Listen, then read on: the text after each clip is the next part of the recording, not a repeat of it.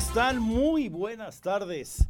Qué gusto saludarle en una nueva emisión de Radar News. Dicen los clásicos, gracias a Dios que es viernes y de quincena.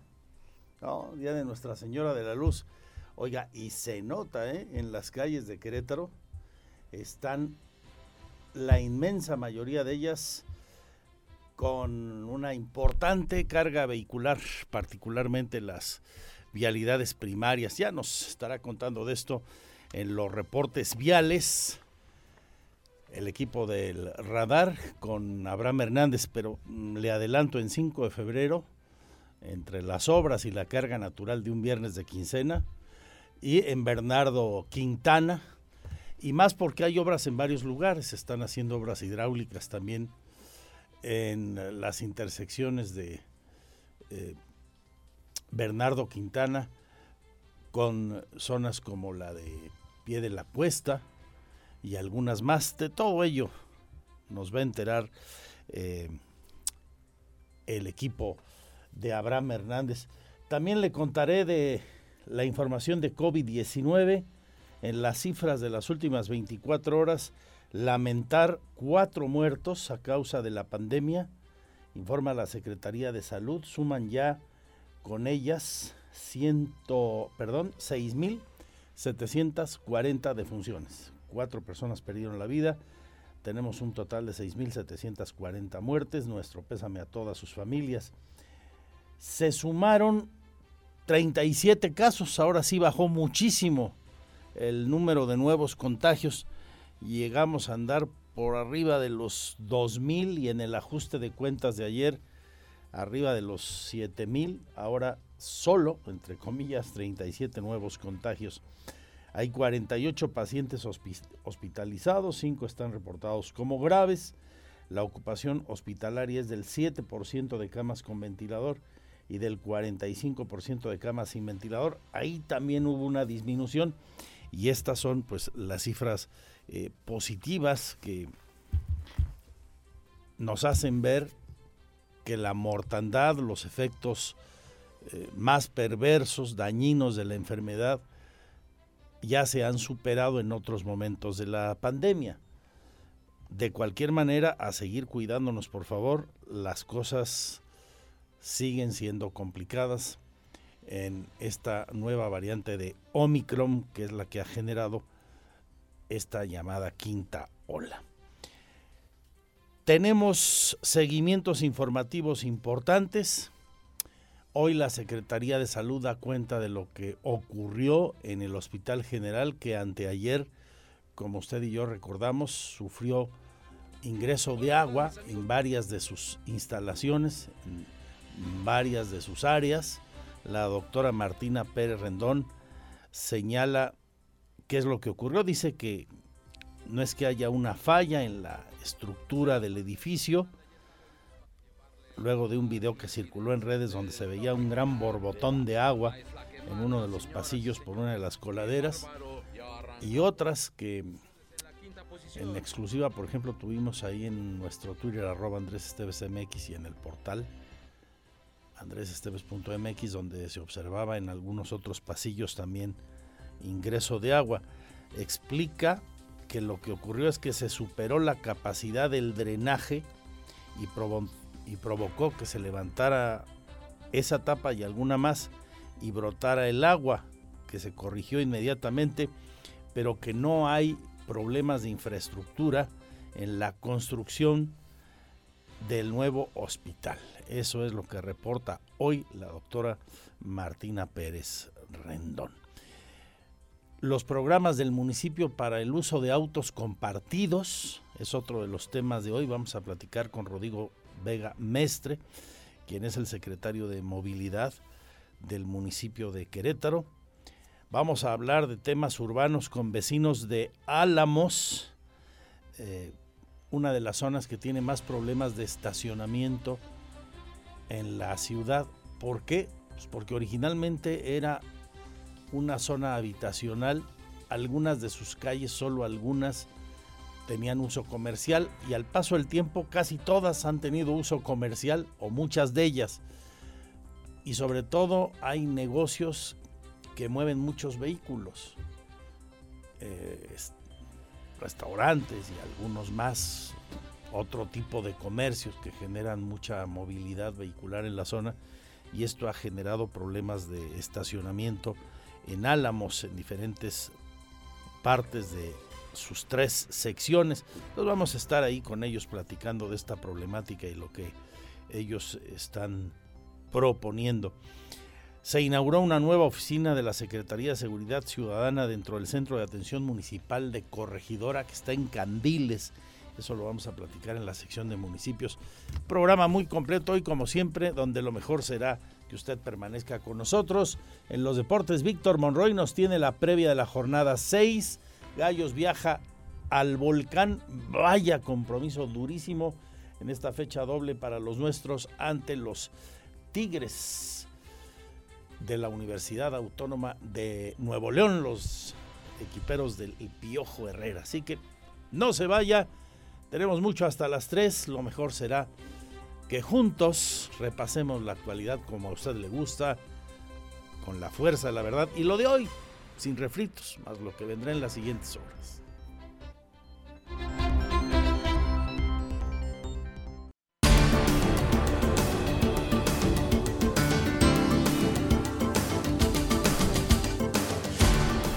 Vamos con el sumario de la información, lo más relevante de cuanto ha ocurrido en las últimas horas y que usted debe conocer. En Palacio Nacional, el presidente advierte que resolver la escasez de agua en Nuevo León va a llevar tiempo. Es importante que se conozcan algunos datos. El faltante de agua es de 13 mil eh, litros por segundo aproximadamente. Con estas acciones eh, se están eh, logrando pues de mil a mil quinientos litros. Me refiero a lo del canal de riego, la incorporación, la reparación de pozos y la aportación que está haciendo la industria. Pero de todas maneras hay un déficit. Mientras no llueva y va a llevar tiempo el llenado de las presas. Lo mucho hoy del caso Nuevo León y en síntesis mire todo lo que comentó en la mañanera eh, giró en torno a que se va a coordinar con el gobierno de don Samuel allá en aquel estado norteño y que la federación va a apoyar la solución del problema, a buscar una solución para el problema de abasto de agua en aquella región del país.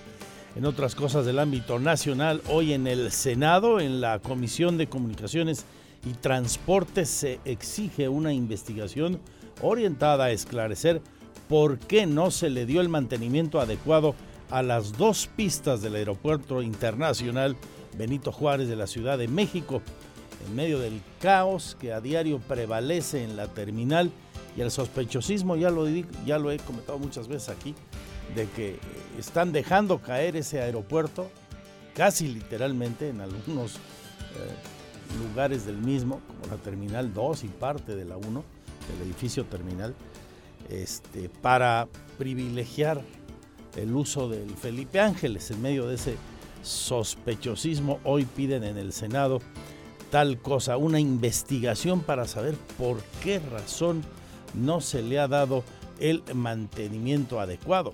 La situación es muy delicada en el aeropuerto. Se debe analizar por qué no se ha dado mantenimiento preventivo a pesar de que había presupuesto autorizado.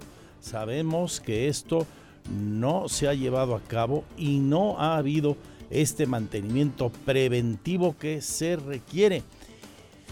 Y lo dice la presidenta de la comisión que es morenista, la legisladora que preside la comunicación, la, Comisión de Comunicaciones y Transportes es doña Lucy Mesa, es de Morena y considera es importante que se investigue ampliamente por qué no se está llevando a cabo ese programa de mantenimiento.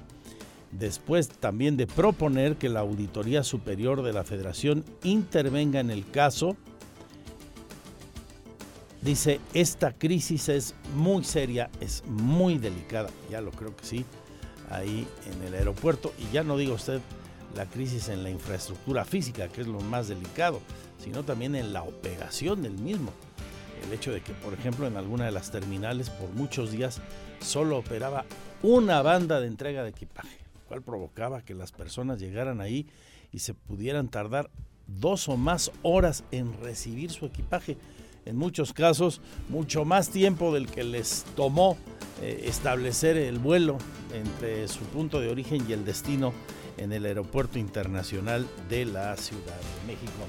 En los asuntos relevantes de Querétaro, lo más importante para nosotros, le reitero las cifras de COVID, bajaron los contagios de forma importante, 37 casos para las últimas 24 horas, el registro acumulado 169.121 casos, Cuatro personas perdieron la vida, llegamos así a 6.740 muertes. Nuestro más sentido pésame a las familias y como les señalaba hace unos minutos, también una disminución en la ocupación hospitalaria, 7% de camas con ventilador, 45% de camas sin ventilador. En seguimiento informativo a lo que se vivió por las lluvias de anteayer en el Hospital General, el nuevo hospital allá por la zona de Jardines de la Hacienda, donde llovió más, por supuesto, y colonias vecinas donde se encuentra el hospital. De esto habló hoy Martina Pérez. Dice que no hay fallas estructurales en el nuevo nosocomio, en la obra de este hospital. Bueno, eso es agua que ustedes vieron la cantidad de lluvia que cayó. en ese momento rebasó la, la forma en que se estuviera drenando, pero no entró el agua al hospital. Solo fue esa, ese video que por ahí anduvo circulando, esa fue el agua que circuló en los pasillos. Se limpió de manera inmediata, se resolvió el problema y se limpió. Y como estamos en plena temporada de lluvia, seguirán repartiendo costales. 6 mil de arena en zonas vulnerables. Da cuenta de ello el titular de Protección Civil del Estado, Javier Amaya.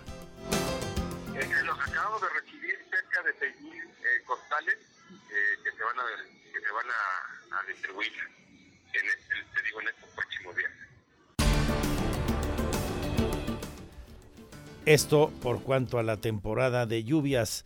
En información de nuestros municipios, le platico a usted que en Bernal ya tendrán agua pronto sin interrupciones en el servicio. ¿Se acuerdan que ha venido fallando el vital líquido ahí por fallas en un pozo. Bueno, pues estará listo a finales de año uno nuevo para abastecer de agua al pueblo mágico. Esto lo reporta la Comisión Estatal de Aguas, confirma su titular Luis Alberto Vega Ricoy, que será un nuevo pozo el que abastezca a esa delegación de Bernal. Esto luego de que la zona tiene interrupciones importantes en el servicio de agua porque el actual pozo pues ya casi no da abasto. Y han tenido afectaciones en Barrio Nuevo, San José el Jagüey y en el propio pueblo mágico de Bernal ya estamos por sacar la licitación para hacer ese pozo. Es una reposición de pozo en Santa Rosa de Lima, que está ahí pegadito a, pegadito a Bernal. Y, este, y con, ese, con ese nuevo pozo vamos a garantizar. Se ha, estado abatiendo un poco ese pozo que está ahí en Santa Rosa de Lima y por eso ha habido ciertas irregularidades en el servicio de agua en, Bernal que hemos suplido con otras acciones, con pipas y con otro tipo de, de acciones. Sin embargo, la demanda en, en Bernal sigue creciendo por el turismo y eso es muy bueno. De Ezequiel Montes venimos a Querétaro donde el secretario de Movilidad Rodrigo Vega Maestre informa que ya está lista la aplicación para el uso de autos compartidos. Eh, vamos a abrir, la, aplicación ya va a estar abierta a partir de su lanzamiento para toda la ciudadanía.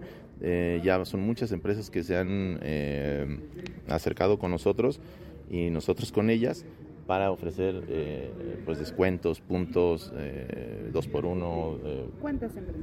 Tenemos 200 y fracción de empresas que ya se juntaron. ¿Y de qué Sí, haz de cuenta, entrando a la app tú vas a tener varios rubros, este, belleza, restaurantes, hoteles, y en esos rubros tú le, vas a entrar y vas a ver los descuentos que hay para salones de belleza, pintura, uñas, eh, todo lo que tenga que ver con estética, ¿no? Y hay otro rubro que es hoteles, y hay otro rubro que es restaurantes, y otro rubro que son espectáculos, y otro así. Ahora corregidora donde el edil Roberto Sosa inauguró nuevas oficinas de su Secretaría de Seguridad Ciudadana ahora en Candiles. Tenemos ya una oficina aquí en Candiles que da muchísima atención a muchas personas de todo el municipio con trámites de los tres órdenes de gobierno, federales, estatales y municipales, y necesitábamos implementar y reforzar el tema de un trámite que es sumamente necesario e importante que tiene que ver con las licencias de manejo. Y hoy es toda una realidad entonces va a ser mucho más rápido, mucho más fácil y por eso yo... Tendremos información urbana, como le decía, vamos a ir a Álamos para conocer la problemática de los lugares de estacionamiento sobre la vía pública ahí y la afectación a los vecinos. Estaremos platicando con la gente de la Unión de Empresas de Seguridad Privada, esto en virtud de que una empresa que sí está afiliada a esa unión, por tanto tiene registro, se supone, se vio involucrada en hechos violentos, en quejas de jóvenes que fueron agredidos por elementos de esas empresas de seguridad privada en antros de la capital del estado. A ver qué nos dice don Mario Aguilar Becerril. De entrada le adelanto, van a buscar capacitar a los elementos de todas las empresas afiliadas para que estas cosas no se repitan, no vuelvan a ocurrir. Bueno, a toro pasado, pero pues que no sigan sucediendo este tipo de eventos, ¿no? Que indignan a la sociedad y que además causan daño a personas determinadas. Todo esto y los deportes, la previa de la jornada 5 que arranca ya, Gallos visita a Tigres en los deportes, cultura y espectáculos. Con Mitch, sigue de vacaciones Soli. Ya la semana que entra está por aquí, ¿verdad? Un saludo a ella y a Mitch que nos van a entregar esa agenda muy interesante. Tenemos Querétaro Experimental mañana, por ejemplo. Siguen las actividades de este festival todavía hasta el último sábado del mes de agosto. Y hay otras cosas muy atractivas en la agenda de las que usted debe conocer y se las vamos a presentar, por supuesto. Así que bienvenidos, bienvenidas de nuevo. Se quedan con nosotros hasta las 3, por favor, porque son lo más importante aquí. Gracias por su confianza. La una y media. Mi Twitter arroba Andrés Esteves MX.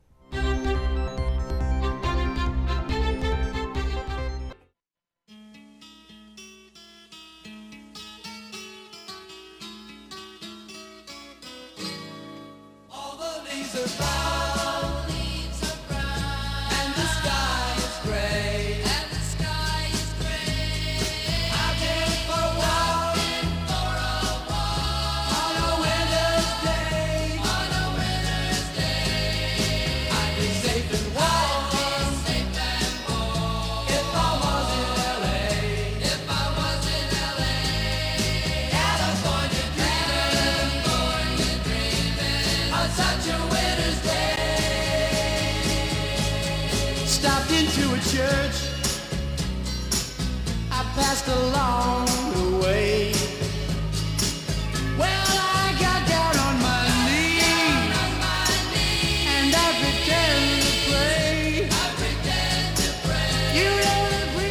Gracias, mi Pirru. Ponemos alfombra roja recordando a una mujer que nació en Maryland en 1941 y se nos fue en el 74. La conocíamos como Mamá Cass, integrante del grupo de Mamas Ana Papas. Falleció en un apartamento apenas unas horas después de haber cantado en el Teatro London Palladium en Inglaterra. Este es uno de sus más grandes éxitos.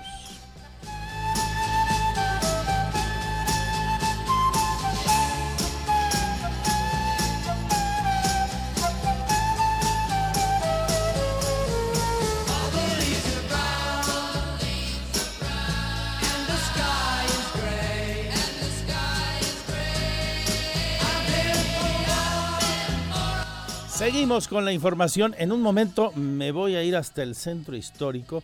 Eh, ya le adelanto a usted, leo en nuestro portal andresesteves.mx y en la fanpage andresesteves.mx. Ya sabe siempre la información igual que en el Twitter y todo el fin de semana, en vivo y con sendas exclusivas.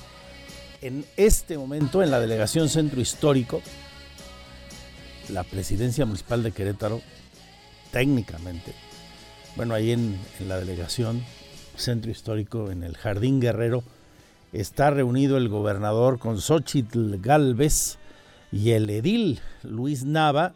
Hay un encuentro, así se denomina este, con comunidades indígenas, encuentro con pueblos indígenas, leo en la mampara eh, de fondo, ahí mientras observo la plática entre Mauricio Curi González y Xochitl Galvez, observan la escena Guadalupe Murguía, secretaria de Gobierno del Estado, y el presidente Luis Nava, le están haciendo planteamientos los pueblos indígenas ahí en el patio central de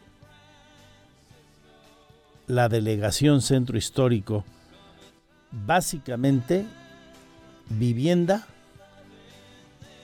servicios públicos, salud y espacios para ofrecer productos. Son las eh, necesidades, los planteamientos que le están haciendo a las autoridades eh, representantes de estos pueblos indígenas. Y ahora mismo el gobernador está haciendo uso de la palabra. Tengo aquí ya para compartirle en la señal de Radar News toda esta información y parte de los eh, mensajes. Eh, por ejemplo, este es el gobernador Curi.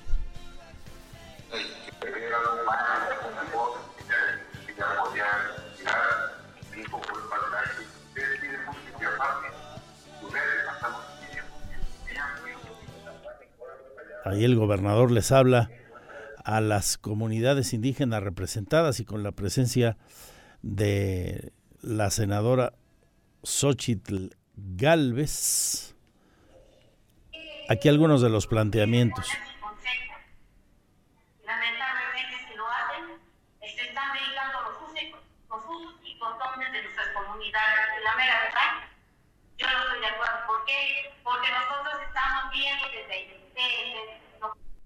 Ahí pidiendo espacios para sus ventas, para poder vender sus productos y también, como le digo a usted, han solicitado servicios de salud, servicios públicos al municipio de Querétaro y viviendas. Todo esto ocurre ahora en la delegación centro histórico del municipio de Querétaro.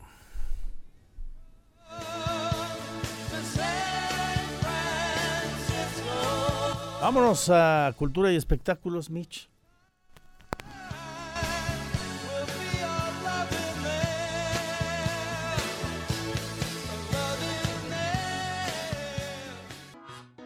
Licenciado Andrés Esteves, muy buenas tardes. Soy Michelle Sánchez presentando Cultura y Espectáculos.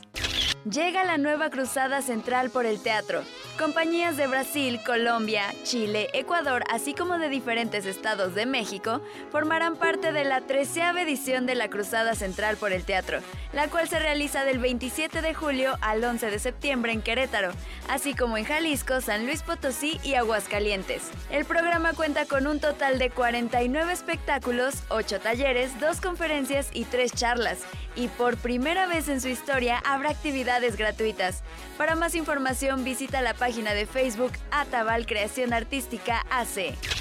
En más, músico queretano se integra a los concertistas de Bellas Artes. El guitarrista clásico con más de 18 años de experiencia, Daniel Olmos Vega, radicado en Querétaro y profesor en el Conservatorio de Música José Guadalupe Velázquez, donde imparte la cátedra de guitarra, fue seleccionado para ocupar la plaza de guitarristas en la agrupación Concertistas de Bellas Artes la cual forma parte del Instituto Nacional de Bellas Artes, y por lo que Daniel se dice honrado de ocupar una de las únicas dos plazas de guitarra clásica en dicha agrupación, la cual reúne a los mejores músicos del país. Y por último, Billy Paredes lanza su primer libro tras el éxito de su programa.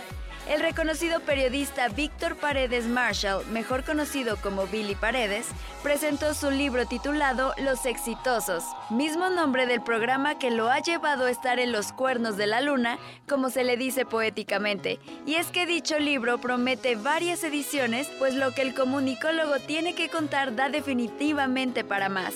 En dicha obra se plasman las vivencias de personalidades exitosas como George Harris, la venenosa Sandoval, Raúl González, Scarlett Ortiz, entre otros, mismas que fueron contadas en el programa de televisión que lleva el mismo nombre, siendo el objetivo principal de su autor convertirse en una herramienta motivacional que ayude al lector a lograr su propio éxito. Esto es todo en Cultura y Espectáculos. Gracias por el espacio. Soy Michelle Sánchez. Excelente fin de semana.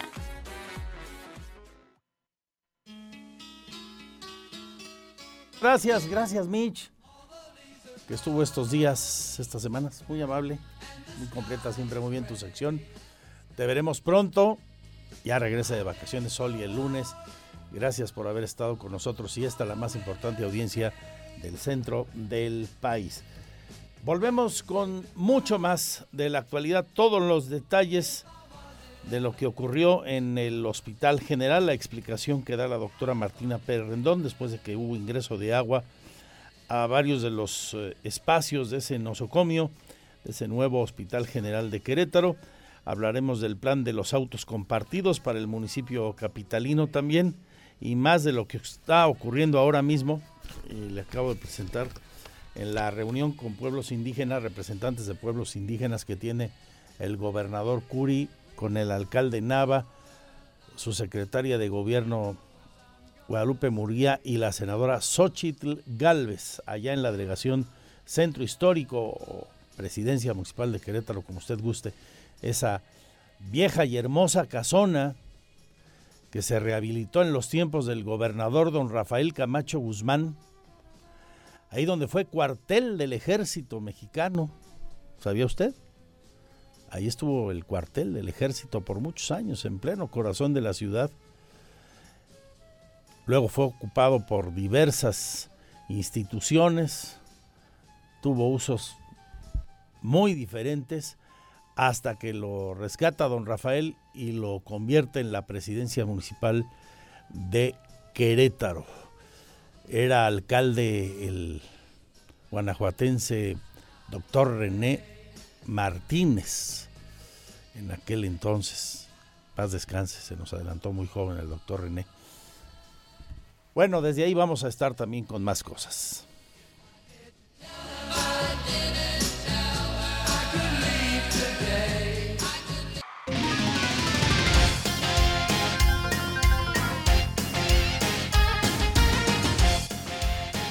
Una de la tarde ya con 55 minutos. ¿Qué tal? ¿Cómo le va? Viernesito, nublado, sabroso, sediento, Lina, es cierto. Viernes de Nuestra Señora de la Luz. Y aquí las sonrisas de todos lo saben. Esperemos que estén teniendo un, un gran día. Hoy sigue la actividad del Mundial de Hockey sobre Hielo que se está llevando a cabo en Lakeside, allá en Juriquilla está la fase de cuartos de final. Y hace cuestión de minutos acaba de finalizar el encuentro entre eh, Kirguistán y Sudáfrica, en donde los sudafricanos quedaron eliminados. Cuatro goles a tres fue el resultado de este encuentro. Y en cuestión de cuatro minutitos, a las dos de la tarde está pactado el duelo entre la selección mexicana de hockey sobre hielo mundial sub-20 ante Australia. Un compromiso duro porque Australia es una potencia en el hockey sobre hielo y pues vamos a ver si los mexicanos tienen la capacidad de sacar la casta y quedarse con la victoria para seguir con vida. El día de hoy también China Taipei, otra potencia de esta eh, disciplina, de este deporte, enfrentará a las 6 de la tarde al seleccionado de Israel. Para el día de mañana va a continuar la fase de los eh, cuartos de final y Turquía va a enfrentar a las 11 de la mañana a Bosnia y Herzegovina en un duelo que también seguro sacará chispas. Así es que, pues mucho éxito, ¿no? A los eh, integrantes de la selección mexicana que estarán enfrentando a Australia. Aquí, por supuesto, le estaremos dando el minuto a minuto de lo que ocurra en este encuentro, tanto en eh, este espacio informativo como en Radar Sports. Ya le estaremos, ya le estaremos platicando. Oiga, arranca hoy también la jornada número 6 del fútbol mexicano con un duelo solamente para este, para este día, en punto de las 9 de la noche con 5 minutos. Juárez en contra de los Diablos Rojos del Toluca en el arranque de esta jornada número 6. El día de mañana, 5 de la tarde, Cruz Azul en contra de los Rayos del Necaxa. Los Tigres en punto de las 19 horas con 5 minutos reciben a los Gallos Blancos del Querétaro. Vaya duelo, vaya compromiso que tiene que enfrentar el equipo que dirige Mauro Herc porque pues el conjunto de los Tigres, el conjunto del Universitario de Nuevo León, de por sí ya es un equipo que es fuerte en casa. Suele ser muy complicado que los gallos saquen alguna ventaja, algún punto. Así que, pues, si logran romper la quiniela, uno, suman tres puntos necesarios. Dos, pues consiguen su primera victoria en el torneo, pero sobre todo rompen con esa racha de ya 40 partiditos sin conocer la victoria fuera del estadio corregidor. Así que 7-5. ¿Y qué cree? Aquí, en esta frecuencia, usted podrá escuchar en directo el partido desde el Universitario de Nuevo León para que siga de cerca a nuestros gallos blancos. Así que escuche usted la transmisión a partir de las 7 de la tarde en esta, en esta frecuencia. En el resto de la jornada, a las 9 de la noche con 5 minutos para mañana, Tijuana en contra de Mazatlán, Puebla ante San Luis y las Chivas Rayadas de Guadalajara estarán jugando ante el Pachuca. Unas Chivas que cada vez están cargando más el peso de la presión a cuestas porque no han ganado, no han sabido mantener ventajas y han sumado puros empates. Así que pues eh, el eh, compromiso, la responsabilidad de Ricardo Cadena y sus pupilos va a ser mayúscula mañana cuando enfrenten al conjunto del Pachuca. Para el domingo, tres partidos al mediodía. Los Pumas de la UNAM de Dani Alves y Andrés Lilini van a estar jugando ante los Rayados del Monterrey. Una buena prueba para el equipo universitario porque Monterrey, sin ser tan espectacular, pues ha estado ganando y está en los primeros lugares de la tabla general. Mañana a las 7 con 5 Santos en contra de los rojinegros del Atlas y a las 9.05 León en contra de las Águilas del América. Así se viene la jornada para este fin de semana en cuanto al fútbol mexicano se refiere. El próximo domingo, 8 de la mañana, el Gran Premio de Hungría. Checo Pérez todavía tiene muchas cosas que mejorar con su Red Bull de cara a la clasificación que será el día de mañana. Hoy finalizó en la novena posición en la segunda práctica libre para el Gran Premio de Hungría, la décima tercera fecha de la Fórmula 1 antes de que se vayan a unas vacaciones, por así decirlo, de verano. Y bueno, pues eh, va a ser importante para Checo Pérez eh, volver a colocarse en la pelea del campeonato de pilotos de la Fórmula 1 y por qué no, aunque no se le ha dado, que pueda conseguir un podio allá en el Gran Premio de Hungría. Muy bien, pues a las 3 de la tarde nos vemos en Radar Sports. Roberto Sosa Calderón y un servidor esperamos para platicar de mucho más información de los deportes. Gracias, mi nombre es Víctor Monroy. Muy buenas tardes.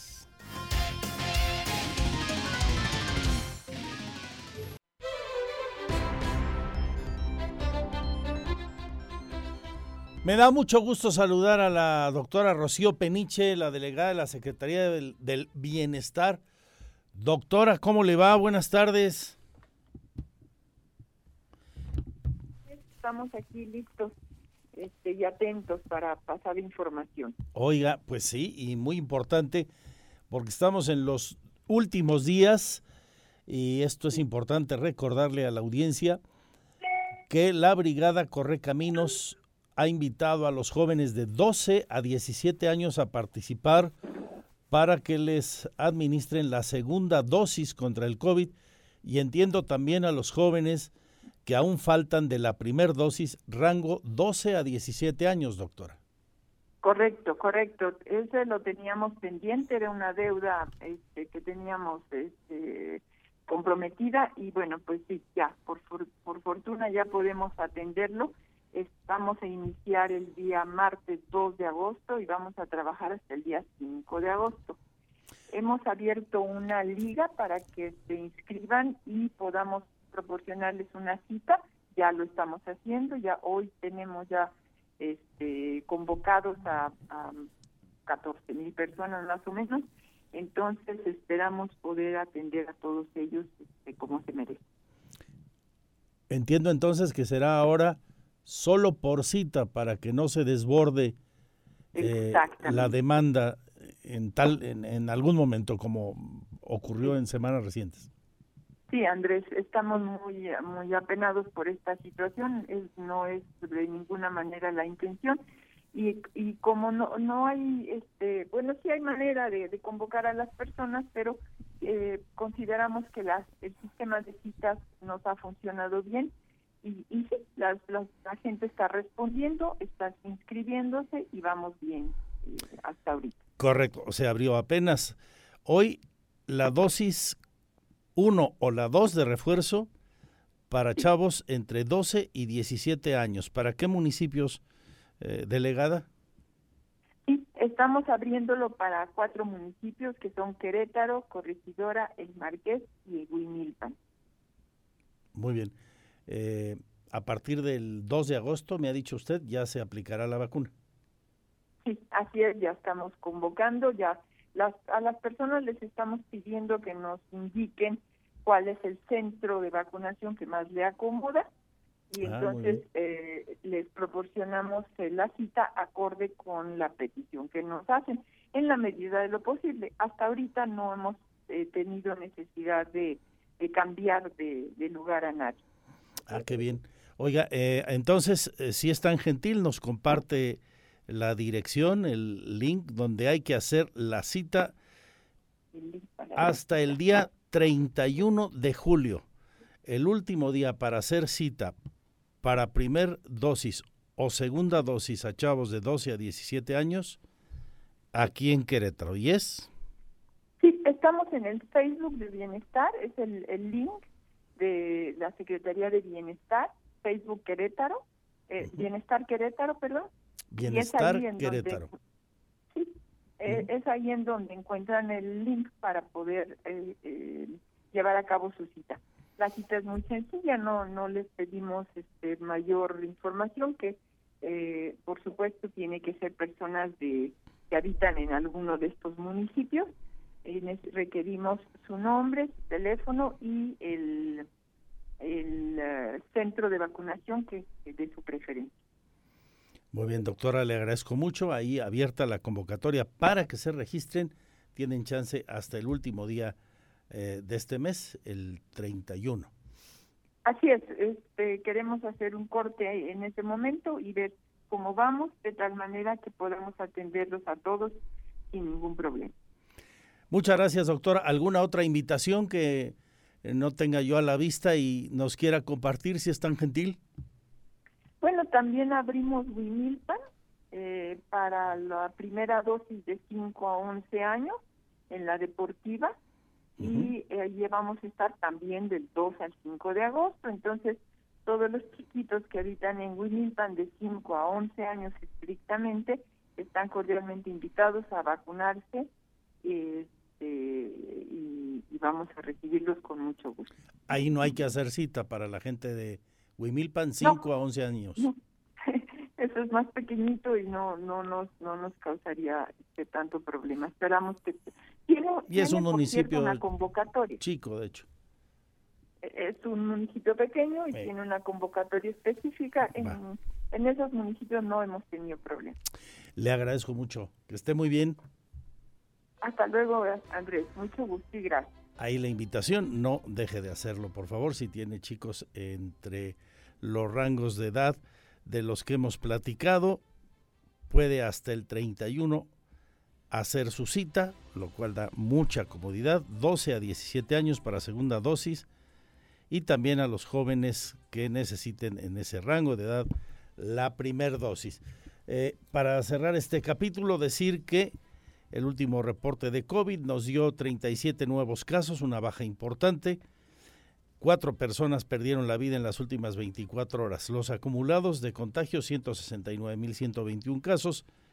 De defunciones, 6.740. Nuestro pésame a todas las familias.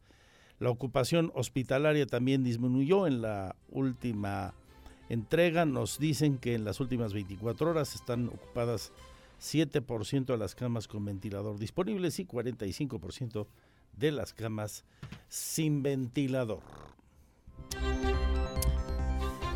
Regreso, regreso con mucho más. Ya terminó el evento que se estaba desarrollando en el centro histórico, en la presidencia municipal, ahora delegación centro histórico, una importante reunión con el gobernador del estado, el alcalde Luis Nava y Xochitl Galvez, la senadora de la República.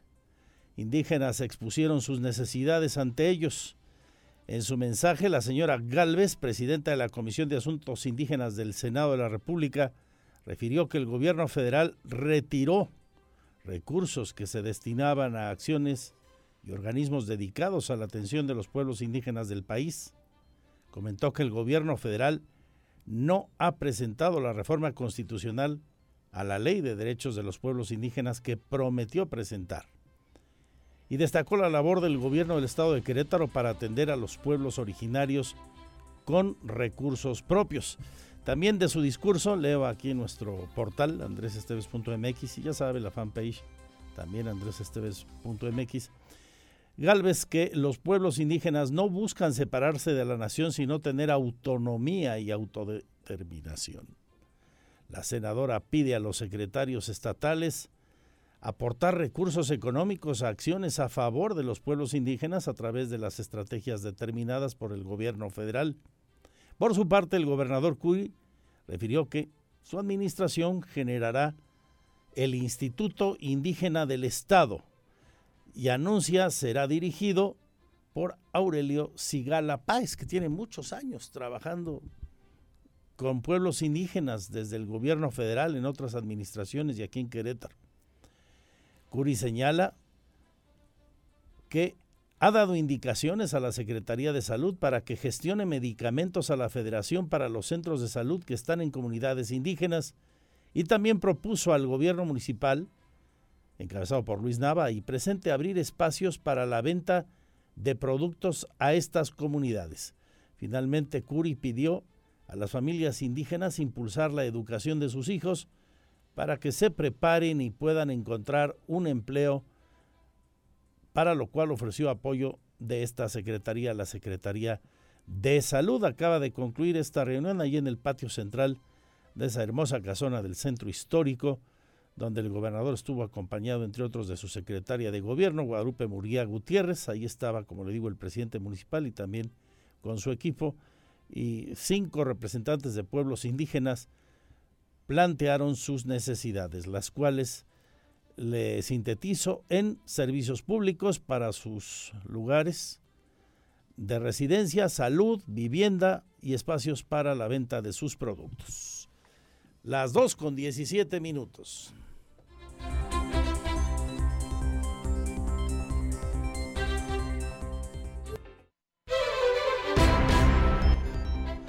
El domingo, como le he venido platicando a lo largo de esta semana, este domingo eh, Morena en Querétaro va a librar probablemente lo que pues, yo defino como la primera batalla, el primer capítulo por eh, el nuevo esquema de este instituto político aquí a nivel de dirigencia, eh, la nueva estructura de cara a las elecciones del 2024, porque habrá reunión, convención para elegir a la nueva dirigencia estatal, entre otros órganos de gobierno, en agosto.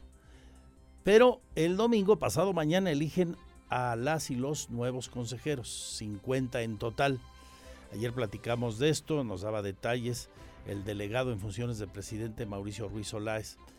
Hoy platico con quien ha encabezado al Consejo Político de Morena hasta ahora, el maestro Ángel Valderas Puga, quien, por cierto, está inscrito para contender y eventualmente ser electo este fin de semana. Ángel, ¿cómo estás? Buenas tardes, este Andrés. Saludos a ti y a todo el público de Radar News. ¿Cómo esperas el ejercicio de este domingo? ¿Saldrá como espera Mauricio Ruiz o por lo menos eh, convoca al partido a, que finalmente en un proceso interno no terminen peleados y salgan unidos? Mira, no creo. Yo creo que es más bien cómo procesas las diferencias.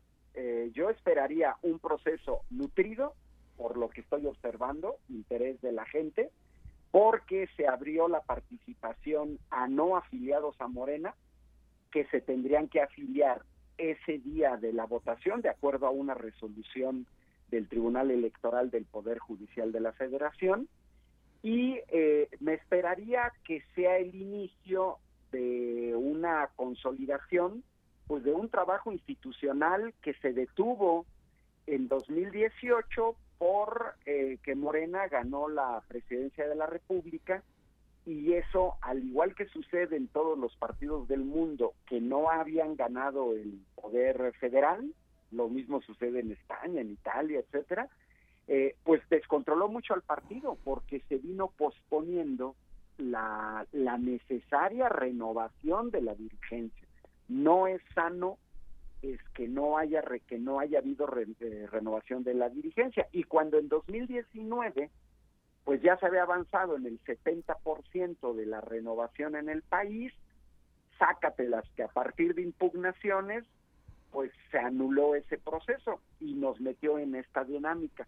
Entonces yo espero un proceso nutrido, espero que no haya problemas, espero que salga bien, más allá de los problemas que varios detectamos, como el hecho indebido de haber dejado fuera de la competencia a compañeras y compañeros que todos ubicamos que tienen mucho trabajo en Morena y que no sabemos por qué no aparecieron en las listas definitivas.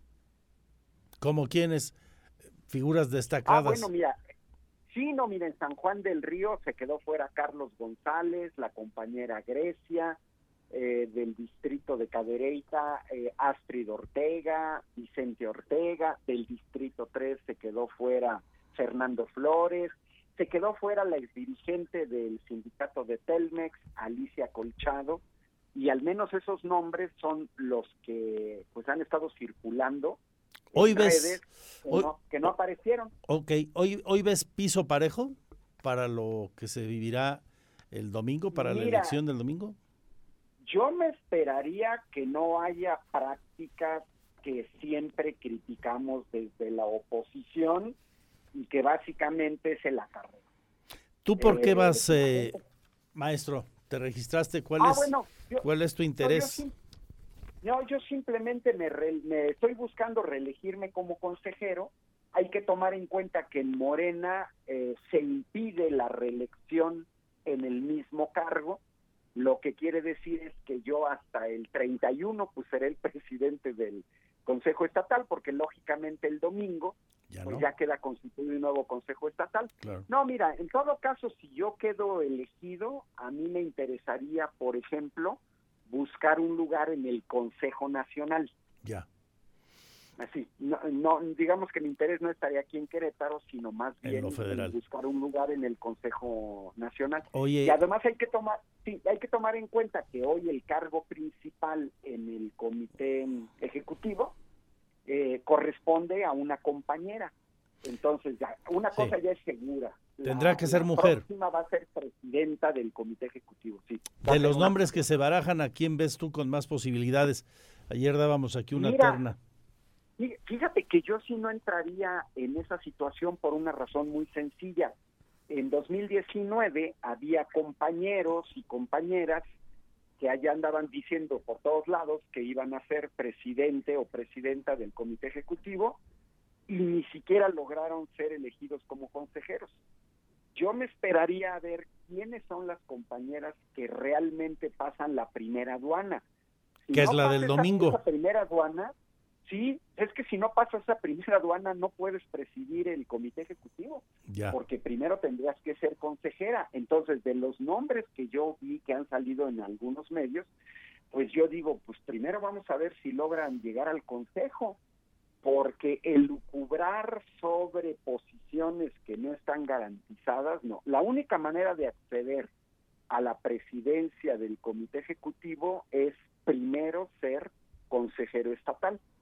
Es como mi caso, que yo quisiera ser consejero nacional, pero tengo que pasar la primera aduana, que es primero ser consejero estatal. Yo me esperaría, mira, lo veo sinceramente como un ejercicio inútil y absurdo de estar discutiendo sobre personas que ni siquiera sabemos si van a, a lograr integrarse en el consejo. Bueno, es una parte, vez que ya se integra el Eh, Es consejo, parte de lo que le da sabor y pimienta a un proceso electoral también, ¿no? Pues, pues mira, yo la, la- yo la recomendación que haría a las compañeras, pues es que le echen todos los kilos para garantizar Para que llegar. aparezcan, que, que lleguen, sí, que lleguen el, el, el domingo. Hay buenos perfiles en Morena de mujeres para presidir el, el comité ejecutivo. Dame dos nombres o tres a tu juicio. Pues mira, es que son varios grupos, ¿eh? Eh, mira, no para que te des una idea, yo no, no, no me atrevería porque mira, tan solo para que te des una idea, en el distrito en el que yo compito hay 50 candidatas, en el 5 hay 65, en los distritos 1, 2 y 3 hay más de 100, 150. ¿Te Nos esperamos, nos esperamos entonces. 50? Pero los, los nombres que están en lisa, en imaginaria, hoy, para quien nos está escuchando y no nos sintonizó antes, son Paloma Arce, Laura Polo y la señora Rojas, Susana Rojas. Bueno. Bueno, Habría que ver quién llega a... ¿quién de ellas llega? Como lo has multicitado. Sí. Venga, Sí, sí. ha- ha- Lógicamente, cada uno de nosotros pues tiene una idea de un perfil que podríamos apoyar en su momento y además también te voy a decir, sola esa decisión va a corresponder única y exclusivamente a 50 personas. los que sean electos y electas, 25 mujeres y 25 hombres este Claro. domingo. Mira, por ejemplo, si yo no resulto electo, pues ni siquiera voy a, a- a Claro. tener vela en el entierro, Es no voy muy, a poder es muy claro lo que tratas de decirnos, más bien nos lo dices de forma muy contundente. ¿Para qué hablar de quién puede ser si aún no son consejeros o en este caso consejeras? Oye, y, y otra de las cosas que se está jugando, eh, más allá de lo que vaya a determinarse ese 14 de agosto, cuando se entre esos consejeros y consejeras se elija la nueva dirigencia estatal, consejo político y demás, es cómo van las corcholatas, utilizando la frase del presidente, de cara al 24, eh, el grupo Sheinbaum, el grupo Ebrad y el grupo Adán Augusto. Hoy en Querétaro, en tu percepción, ¿quién manda? ¿Quién va punteando? Bueno, mira, ahí sí podría pecar de, de incluso distorsionar un poco por mi deseo. Yo yo apoyaría a, a Claudia Sheinbaum, estuve en el último evento en el que estuve, la veo bien posicionada. Tú vas con ella. Pero, pero, sí, sí. Pero también te voy a decir que eh, está subiendo a Dan Augusto y tampoco le hago feo a Marcelo Ebrard. O sea, a final de cuentas creo que para la gente que hemos venido en la 4T, eh, yo me esperaría que no hubiera grandes divergencias en la selección de candidaturas. Yo no tendría ningún problema por apoyar a Dan Augusto y tampoco a Marcelo Ebrard. Y creo que en esa posición estamos muchos compañeros. Igual yo he platicado con compañeros que les gustaría Marcelo Ebrard, pero dicen que si va Claudia la apoyarían. Y hay compañeros ya aquí en Querétaro que les gustaría Dan Augusto. Sí, sí, sí, que- ese puede ser el caballo negro, dicen algunos, ¿no? Sí, sí, pero lo bueno que yo veo es que no no veo pues posiciones irreconciliables. A final de cuentas creo Que eso lo más ya es decir, ¿eh? En Morena ya es decir. Sí, mira, pues lógicamente se abrió muy temprana la discusión. Yo soy de los que creo que todavía falta mucho. O sea, fue demasiado temprano abrir la discusión en el partido. Pero La abrió bueno, el ya- mismísimo presidente. Sí, sí, mira, ya está y lo único que esperaríamos es que no se usen los cargos para este, pues cantear de un Ese lado es un, otro. ese es un buen deseo, porque de que los están usando, los están Pues usando, ¿no? Las personas que tienen proyección pública, pues Eh, es evidente que claro. están en los medios, pero yo me refiero a que de alguna manera eh, la renovación de la dirigencia nacional, porque se renueva todo, los consejos estatales, los comités ejecutivos estatales, el comité ejecutivo nacional, salvo los dos principales cargos, todo el Consejo Nacional, la presidencia del Consejo Nacional, yo me esperaría que eso ya permita un acomodo de fuerzas y entonces sí ya vamos a ver, porque Perfecto. como son autoridades que van a durar tres años, pues son prácticamente las autoridades que les va a tocar intervenir en el proceso de selección de candidata o de candidato. Cierto. Bueno, vamos a esperar a qué ocurre el domingo. El lunes el resultado nos dará claridad respecto a cuál de esos tres grupos logró colocar más consejeros y consejeras y en consecuencia serán del control del partido en lo local, por lo pronto, el 14 de agosto. Maestro Ángel Valderas, un abrazo a la distancia. Un abrazo Andrés, hasta luego y saludos a tu público. Gracias. 2.36, voy a la pausa. Antes le platico con Andrea Martínez lo que nos dijo la doctora Martina Pérez Rendón. No hubo falla de infraestructura en el nuevo Hospital General por el ingreso de agua o no se debió a una falla en la infraestructura física del hospital el ingreso de agua de antier. Aquí lo explica de esta manera. Las instalaciones del nuevo Hospital General de Querétaro no registran fallas ni tampoco la infraestructura pluvial, garantizó la secretaria de Salud Estatal Martina Pérez Rendón. Esto luego del video que circuló en redes sociales el pasado miércoles, en donde se observa que brotaba agua de la lluvia, la cual aseguró no entró al inmueble solo en los pasillos. En ese sentido explicó que se superó la capacidad del drenaje en ese momento, lo cual provocó que se levantara la tapa y brotara agua. Sin embargo, afirmó que esto ya se corrigió y confió en que no volverá a suceder. Es agua que ustedes vieron la cantidad de lluvia que cayó. El- en ese momento rebasó la, forma en que se estuviera drenando, pero no entró el agua al hospital. Solo fue ese video que por ahí anduvo circulando, esa fue el agua que circuló en los pasillos. Se limpió de manera inmediata, se resolvió el problema y se limpió. Pérez Rendón aclaró que desde que se construyó este hospital ya se conocía la situación que presentaba la zona, motivo por el cual se hizo y se ejecutó la obra con base en un estudio de mecánica del suelo. La titular de la Secretaría de Salud Estatal garantizó que no se han registrado otro tipo de fallas al interior del Hospital General de Querétaro. Aunado a ello, recordó a la población que este tipo de situaciones no han puesto en riesgo el servicio ni la atención de los pacientes. Para Grupo Radar, Andrea Martínez. Interesante la reflexión que hace casi al final la doctora y comenta Andrea. Todos quienes conocemos a Querétaro, porque nacimos aquí o llegaron a vivir hace tiempo, sabemos que esa zona donde se construyó el hospital, entre Jardines de la Hacienda y La Joya, el hospital está más bien del lado de La Joya, eran lugares que siempre se inundaban, siempre.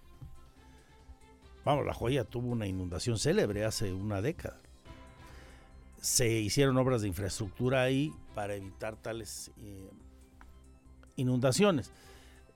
¿Qué pudo haber fallado para que las coladeras echaran agua al interior del recinto? Pues quizá una bomba que no sacó el agua.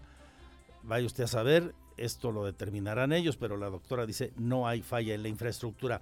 Hoy también confirma que la instalación cuenta y el gobierno en su sector salud con los espacios suficientes para, en su caso, atender casos de la viruela cínica, la viruela del mono. Y reitera, el caso sospechoso no se confirmó, se desechó, pero los hospitales públicos ya cuentan con espacios aislados para, en su momento, llegar a atender a personas que llegaran con síntomas graves de esta enfermedad en el caso de que se presentara algún paciente y requiriera hospitalización, pues eh, todos los hospitales tienen eh, unos espacios que llamamos aislados y ahí se manejaría. O sea, no, no, hay que disponer algo muy particular, es dentro de la misma infraestructura que ya tenemos. O sea,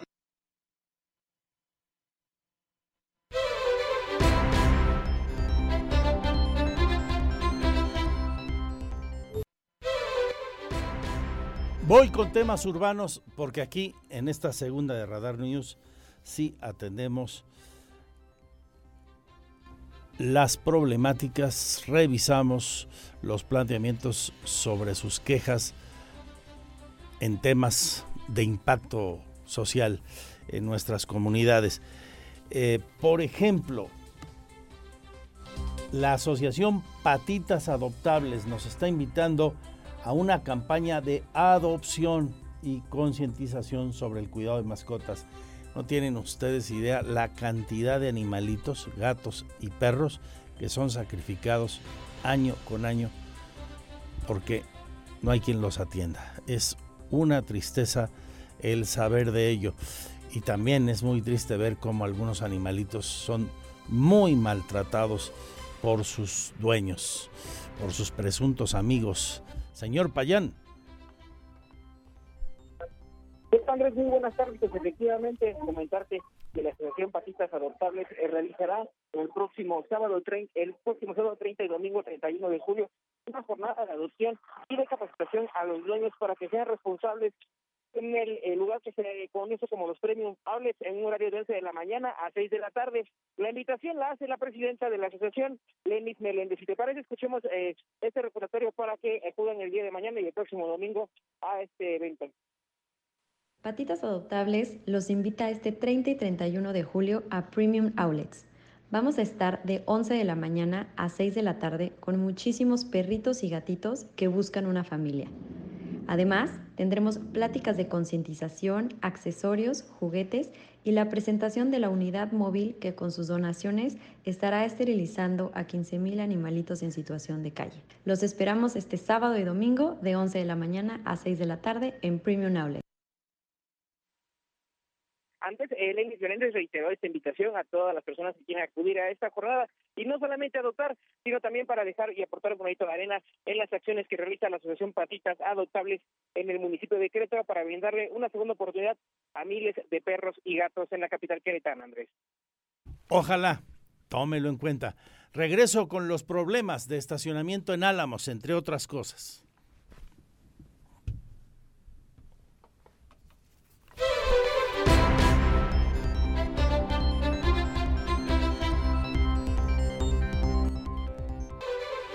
Vecinos de las colonias Álamos, las diferentes secciones de Álamos, tienen un planteamiento al municipio para resolver, intentar al menos el grave problema de estacionamiento en la zona, el cual les genera muchos problemas en sus cocheras, por ejemplo. Iván González. Andrés, como señalas, platicamos con la presidenta de Colonos de Álamos, segunda sección, Liliana Cruz, quien señaló que no ven con malos ojos la posibilidad de un estacionamiento público en la zona. Ya se platicó incluso con el delegado del Centro Histórico, Octavio Mata, la posibilidad de generar este estacionamiento que pueda administrar el municipio y con lo recaudado poder invertirlo en la mejora de algunos servicios de la colonia Álamos. Escuchemos. Ahorita con nuestro delegado Octavio Mata hay una posibilidad y junto con el maestro Parrodi de en la zona de industrialización atrás hacer un estacionamiento que sea para beneficio de toda la zona, que las ganancias también de la zona, que si se pudiera hacer este estacionamiento, pudieran verse reflejadas, por ejemplo, en luminarias, en cámaras, etcétera, ¿no? Esta es una opción que nos dio el delegado, este lo estamos comentando al, maestro Parrodi, que la verdad también nos ha apoyado siempre bastante. Andrés, estaremos pendientes de lo que eh, sucede en este tema de Álamos. Esta es la información. Y de toda la ciudad, como siempre. Y el fin de semana seguimos en mis redes sociales y aquí en Radar con la mejor música y mucha información hoy todavía a las 8 con Diana González, a las 10 con Azucena. Cuídense mucho, soy Andrés Esteves y junto a mi equipo, a este gran equipo de compañeros y compañeras, les agradezco su confianza y atención. Salud y suerte, adiós, adiós. Se quedan con más información, Radar Sports. Suerte, gallos, mañana contra Tigres.